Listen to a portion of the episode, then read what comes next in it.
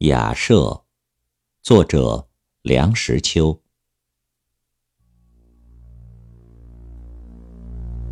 到四川来，到四川来，觉得此地人建造房屋最是经济。火烧过的砖常常用来做柱子，孤零零的砌起四根砖柱。上面盖上一个木头架子，看上去瘦骨嶙嶙、单薄的可怜。但是顶上铺了瓦，四面编了竹壁墙，墙上敷了泥灰。远远的看过去，没有人能说不像是座房子。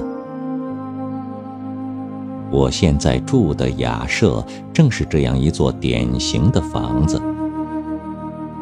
不消说，这房子有砖柱，有竹壁墙，一切特点都应有尽有。讲到住房，我的经验不算少，什么上枝下斋、前廊后厦、一楼一底、三上三下、亭子间、茅草棚、琼楼玉宇和摩天大厦，各式各样。我都尝试过。我不论住在哪里，只要住得稍久，对那房子便发生感情，非不得已，我还舍不得搬。这雅舍，我出来时仅求其能避风雨，并不敢存奢望。现在住了两个多月。我的好感油然而生。虽然我已渐渐感觉它并不能避风雨，因为有窗而无玻璃，风来则动若凉亭；有瓦而空隙不少，雨来则渗如滴漏。纵然不能避风雨，雅舍还是自有它的个性。有个性就可爱。雅舍的位置在半山腰，下距马路约有七八十层的土阶，前面是阡陌螺旋的稻田，再远望过去是几抹葱翠的远山，旁边有高粱地，有竹林，有水池。有粪坑，后面是荒僻的针莽未除的土山坡。若说地点荒凉，则月明之夕或风雨之日，亦常有客到。大抵好友不嫌路远，路远乃见情谊。客来则先爬几十级的土阶，进得屋来仍需上坡，因为屋内地板乃依山势而铺，一面高一面低，坡度甚大，客来无不惊叹。我则久而安之，每日由书房走到饭厅是上坡。饭后鼓腹而出是下坡，亦不觉有大不便处。雅舍共是六间，我居其二。壁墙不顾，门窗不严，故我与邻人彼此均可互通声息。邻人轰饮作乐，一无失章。鱼鱼细语，以及鼾声、喷嚏声、吮汤声、撕纸声、脱皮鞋声，均随时由门窗护壁的细处荡漾而来，破我岑寂。入夜则鼠子看灯，才一合眼，鼠子便自由行动，或搬核桃在地板上顺坡而下。或熄灯油而推翻烛台，或攀援而上帐顶，或在门框桌角上磨牙，使得人不得安枕。但是对于鼠子，我很惭愧的承认，我没有法子。没有法子一语是被外国人常常引用着的，以为这话最足代表中国人的懒惰隐忍的态度。其实我的对付鼠子并不懒惰。窗上糊纸，纸一戳就破；门户关紧，而象鼠有牙，一阵咬便是一个洞洞。试问？还有什么法子？洋鬼子住到雅舍里，不也是没有法子？比鼠子更骚扰的是蚊子。雅舍的蚊风之盛，是我前所未见的。巨蚊成雷，真有其事。每当黄昏时候。满屋里磕头碰脑的全是蚊子，又黑又大，骨骼都像是硬的。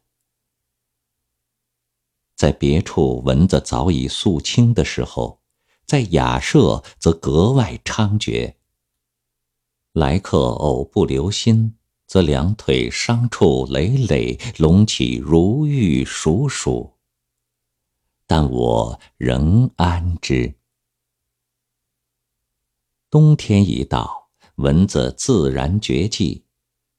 明年夏天，谁知道我还是否住在雅舍？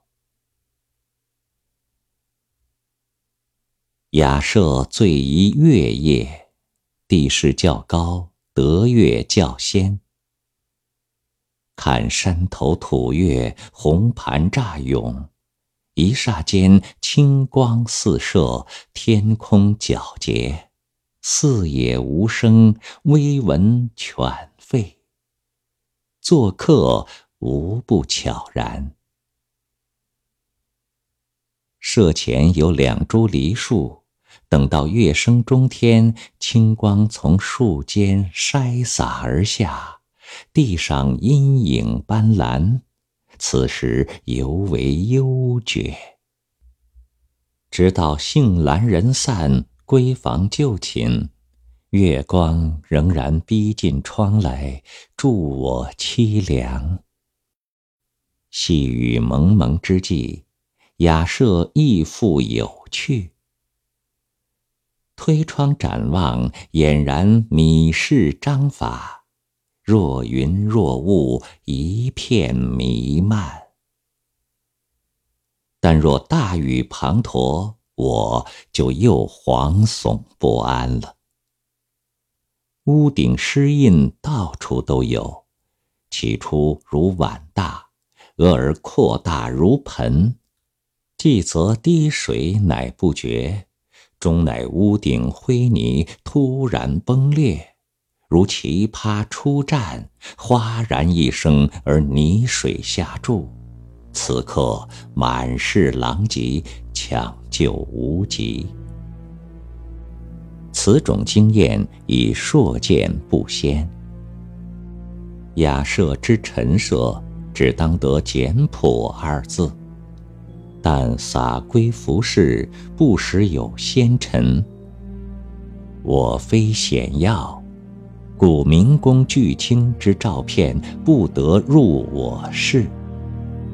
我非牙医，故无博士文凭张挂壁间。我不业理发，故思之西湖十景以及电影明星之照片，亦均不能张我四壁。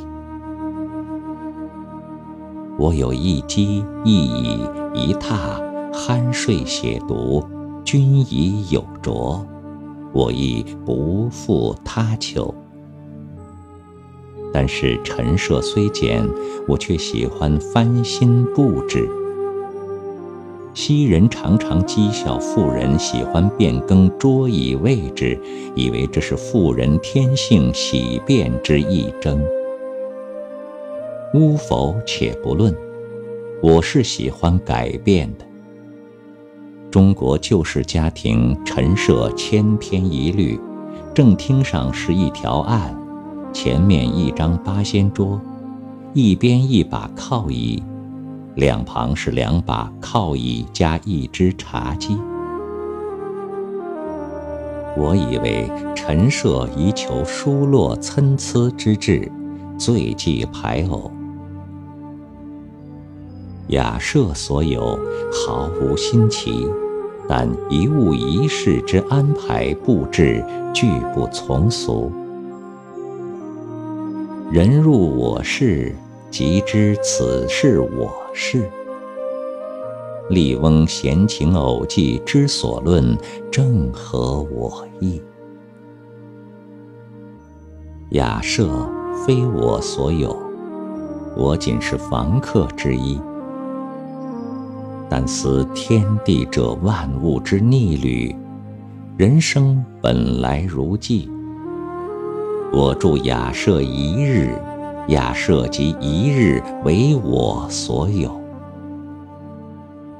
即使此一日亦不能算是我有，至少此一日雅舍所能给予之苦辣酸甜，我实恭受亲尝。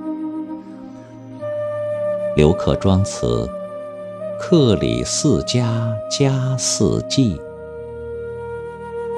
我此时此刻不居雅舍，雅舍即似我家。其实似家四季，我亦分辨不清。长日无礼，写作自遣。